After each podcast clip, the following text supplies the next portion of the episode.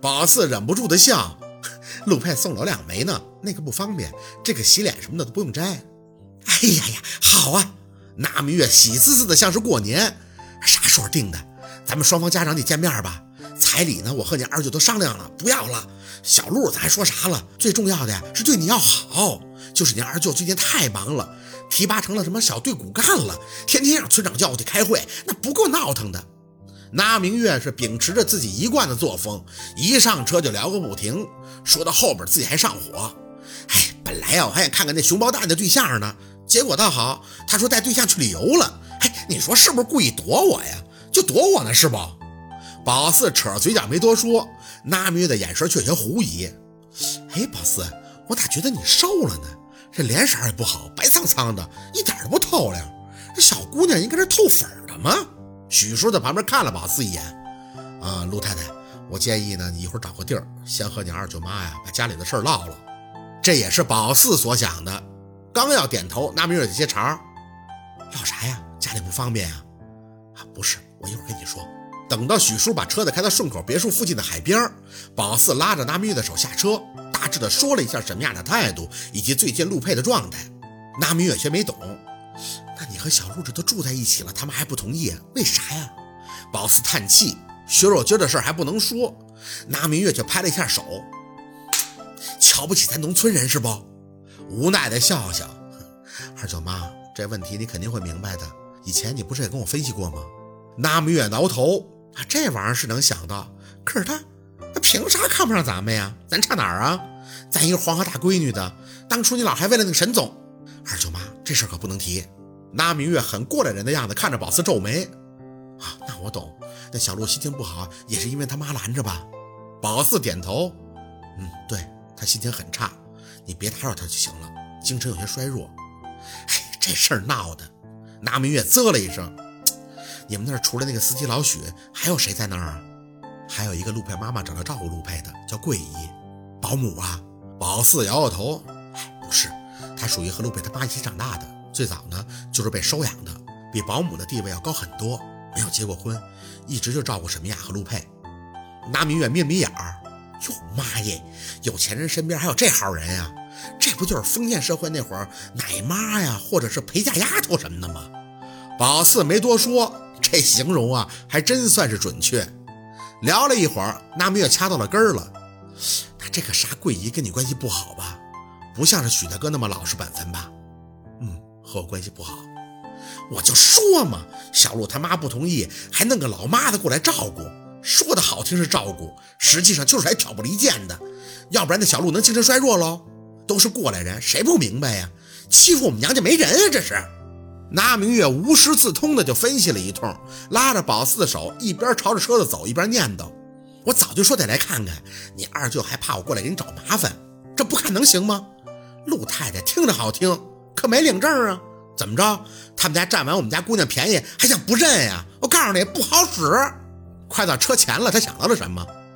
哎，对了，那个小陆他妈和你爸到底啥关系？就那夏文东，姐弟，姐弟。那明月睁大了眼睛，猛地想到了宝四不是亲生的了，抚了抚心口。哎呀妈，吓死我了！那这事说开了吧？这咋还成了姐弟了呢？主要是夏树他母亲的身份不方便明说，所以这事儿啊就被摁了几十年，外界都不知道。你也别多问，自家人知道就行了。那明月哦了一声，脸还是有几分发白。哦，我就说当初不对劲儿嘛，太复杂了。哎，算了，反正现在知道你是若文的孩子就行了，咱也没乱来就成。走吧，我还真得好好消化消化。宝四心思有些重，真要是都让那明月消化，恐怕呀他还真消化不过来。先且不说，他还不知道小六为啥跟安九去了海南，他还不知道薛若君以前就是个小三儿，他更不知道他现在身体跟以前比不了了，暂时呢也称不上是个先生了。但这一切都没法一五一十的告诉他，就让他先按照自己的理解来吧。一回到别墅，最先看到的就是桂姨，那明月呢还算是客气，笑呵呵的打声招呼。你你好啊，我是薛宝四的舅妈。桂姨站在别墅的院子里，眼皮子上下打量了一下那明月，又瞄了一眼那明月带来的一堆东西，随即就轻哼了一记，转身就回去了。那明月被晾在那里，有些不适。嘿，这什么意思？啊这是？许叔在旁边小声的说着：“贵爷就那样，你和她保持距离就好。”拿明月撇嘴：“有什么呀？看着就不像个好人。”说归说，他还是帮着许叔把那堆山货送到了厨房，然后参观了一圈这房子，就让宝四带他去看看陆佩。宝四拗不过，只能带着纳明月上楼。桂姨呢，却是端着茶杯挡在楼梯口那站着不动。二少爷现在不方便见客，你等他情绪好点再见吧。纳明月挑眉，我就看一眼咋的？看一眼也不行啊，又不是你家。让开！桂姨站着不动，下巴微抬，她要安静。薛小姐很清楚我们家二少爷的病情，我就看一眼。纳米也不乐意了，你聋了呀？不看我不是担心吗？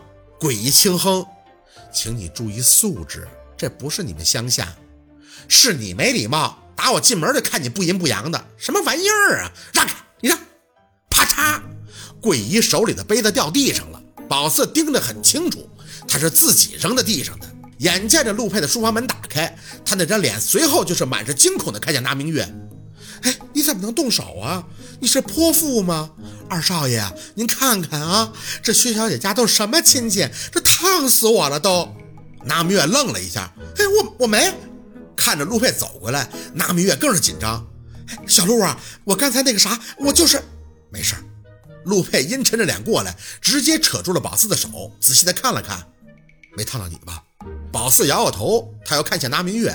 二舅妈让你笑话了。拿明月还处在发懵的状态。小陆，我刚才就是，二少爷是这个女人不讲理啊，她……你闭嘴！陆佩看都没看他，语气皮的厉害。在我这儿玩什么攻心计啊？我还没疯呢！滚！桂姨悻悻的弯腰捡起了茶杯碎片，闷着脸就下楼了。等他走了，陆佩抬眼看向拿明月：“舅妈，最近我精神不太好，没办法一直陪着你。想去哪儿呢？就让许叔带着你们去。我这边呢，您不用担心，让我一个人待着就行。您能理解吗？”拿明月点头：“啊，我理解。就是刚才啊，不好意思啊，我没想到他那个能……”陆佩没再多说，嘴角扯出一抹笑意，看着宝四轻声的张口：“好好陪你舅妈啊。”说完，带着一身的阴影就回了书房，门轻声紧闭。那明月却久久不能回神儿。哎呦，这是小陆吗？这孩子以前多精神呀，这咋萎靡成这样了？宝四啊，到底发生啥事儿了？我看他这不像是单纯的精神衰弱啊，酸吗？心里很酸。宝四看着那关严的房门，哎，舅妈，你别多问了。好，今天的故事就到这里，感谢您的收听。喜欢听白，好故事更加精彩。